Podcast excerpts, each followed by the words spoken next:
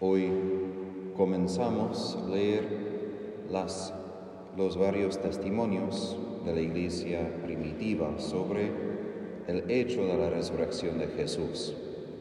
Al mismo tiempo, la resurrección de Jesús es algo histórico porque pasó al tercer día y algo que transciende la historia porque Jesús ahora no vive en el tiempo de la misma manera que nosotros. Pero como hecho es algo que tiene su evidencia y por esto en las lecturas de hoy escuchamos lo que se llama técnicamente apologética. En griego, apólogos quiere decir una palabra sobre mí mismo, una palabra que defiende mi causa o la causa de otra persona. Es algo que, por ejemplo, en el corte frente de un juez uno daría para explicar un asunto. Esta apologética es importante aún hasta hoy porque hasta abogados y científicos han estudiado la resurrección de Jesús para ver si es simplemente un mito, si es alguna idea linda o si de verdad tiene un base en la realidad. Y muchos científicos, abogados y teólogos han dicho que sí, esto es verdad por muchas razones. Esto es importante porque hoy la gente piensa que la religión más o menos se reduce a ciertas creencias que nunca se puede comprobar, nunca puede decir que de verdad es verdad, que es algo histórico. Simplemente son cosas que quizás crees para que la vida sea un poco más ligera, podamos decir, frente de tanto sufrimiento. Y por esto quería dar alguna revista de la lectura con algo de explicación. Primero, las mujeres son las que estaban ahí con Jesús. No es por acaso que Jesús escoge aparecer a las mujeres. En el primer momento esto da dignidad a las mujeres porque en ese tiempo no tenían ni la capacidad de ser testigos en un juicio porque solo los varones podrían dar testimonio.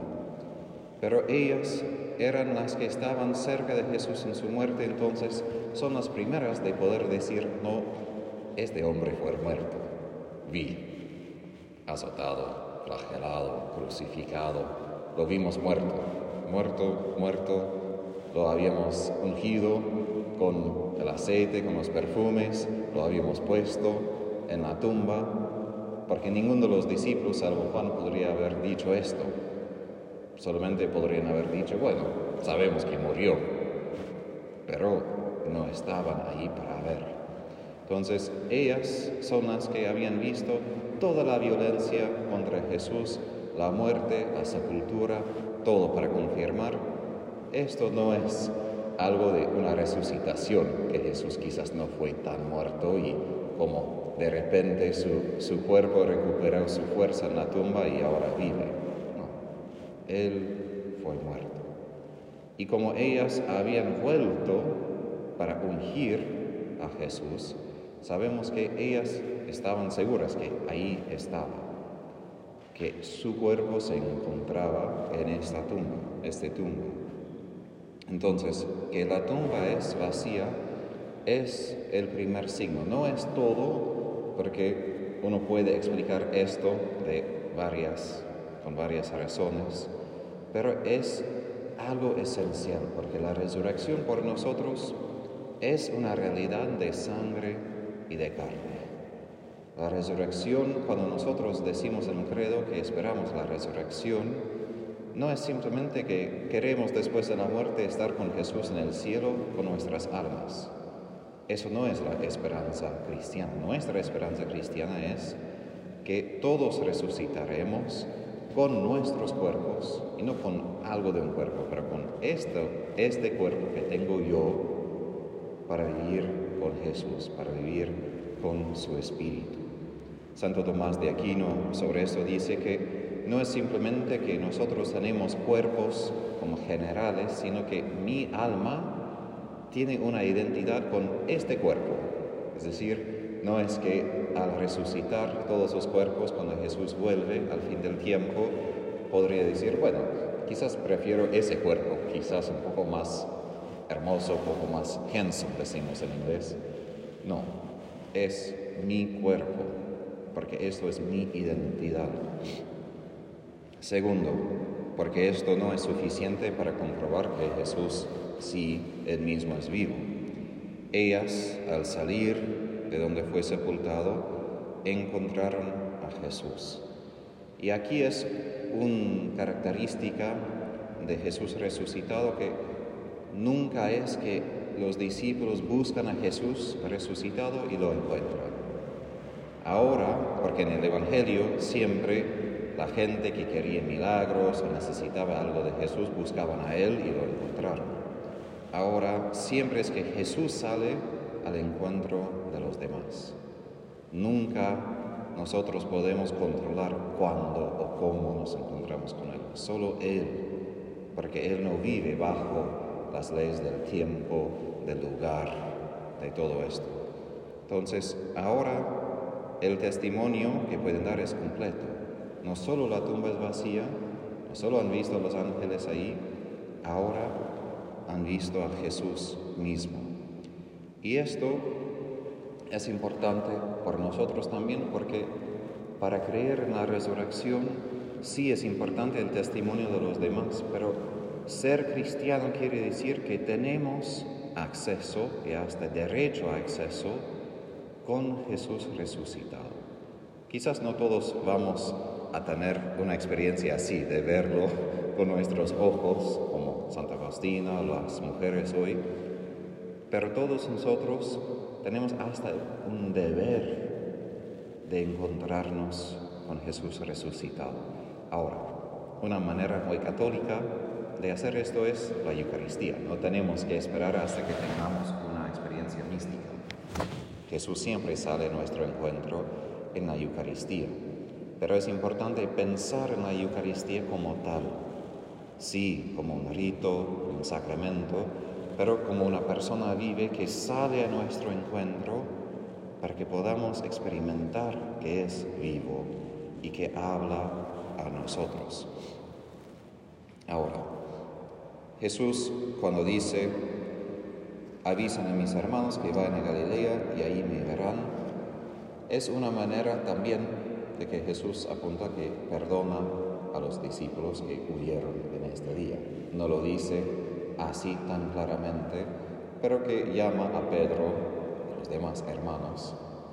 Quiere decir que Él ya los perdona por lo que han hecho. Y este testimonio de las mujeres es lo que es contra, es la evidencia contra lo que pasó con los soldados.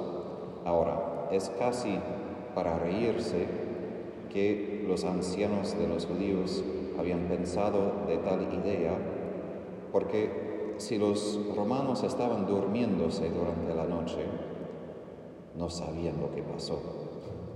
Si estamos dormidos, no podemos saber lo que hizo otra gente cuando estábamos dormidos. Eso primero. Entonces el testimonio ni tiene, tiene.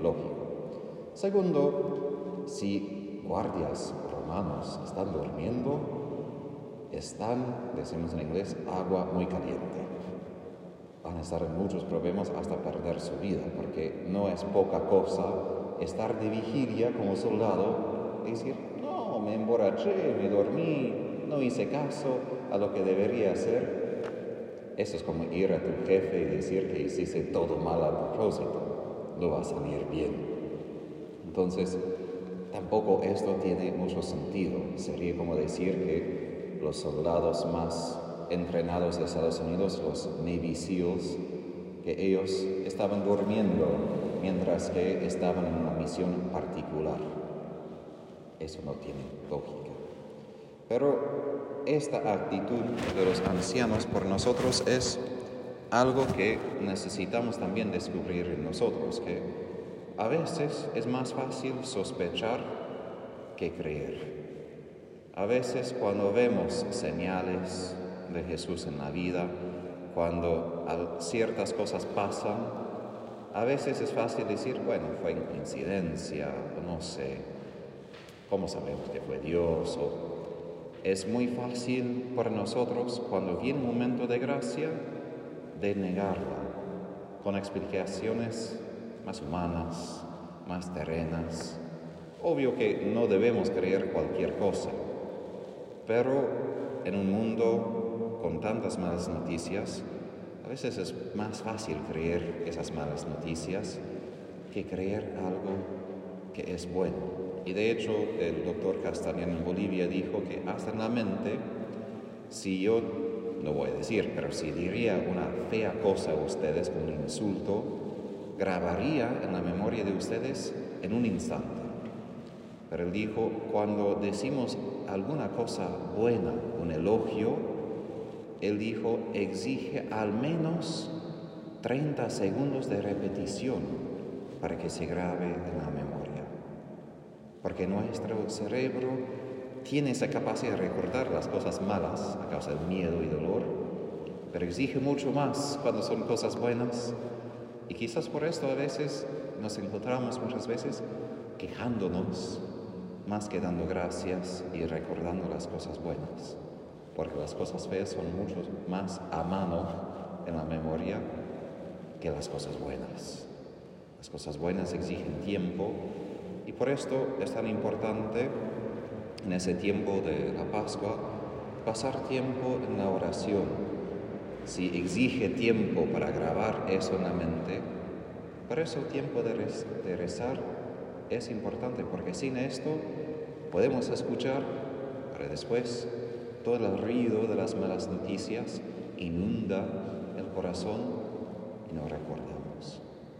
Demos tiempo a Jesús para que no solo escuchemos, meditemos lo que han dicho, han visto los demás, sino también nosotros podamos dar a Él tiempo, a encontrarnos con Él para experimentar su gloria, su luz y su bondad.